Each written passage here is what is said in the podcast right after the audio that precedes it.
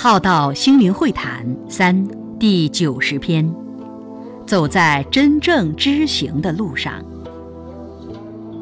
没有修炼的经典研读者，如同学术界的理论学者，都是在知识道理处深耕。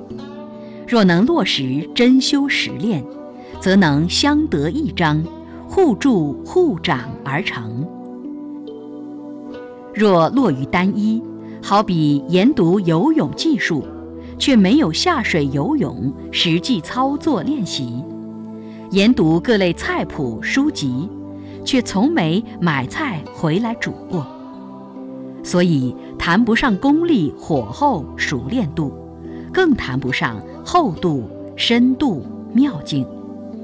若能并行，还有教练指导，有厨师引导，就能很快上手。走在真正知行的路上，修炼于日常平常而自然。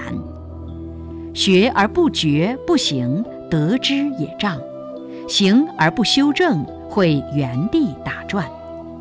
只有理论，没有行政，如空中楼阁，海市蜃楼，空中妙影。生命的真实扬升，需要认理实修。知行并进，实证实得，走在闻思修、觉悟行正而成的路上。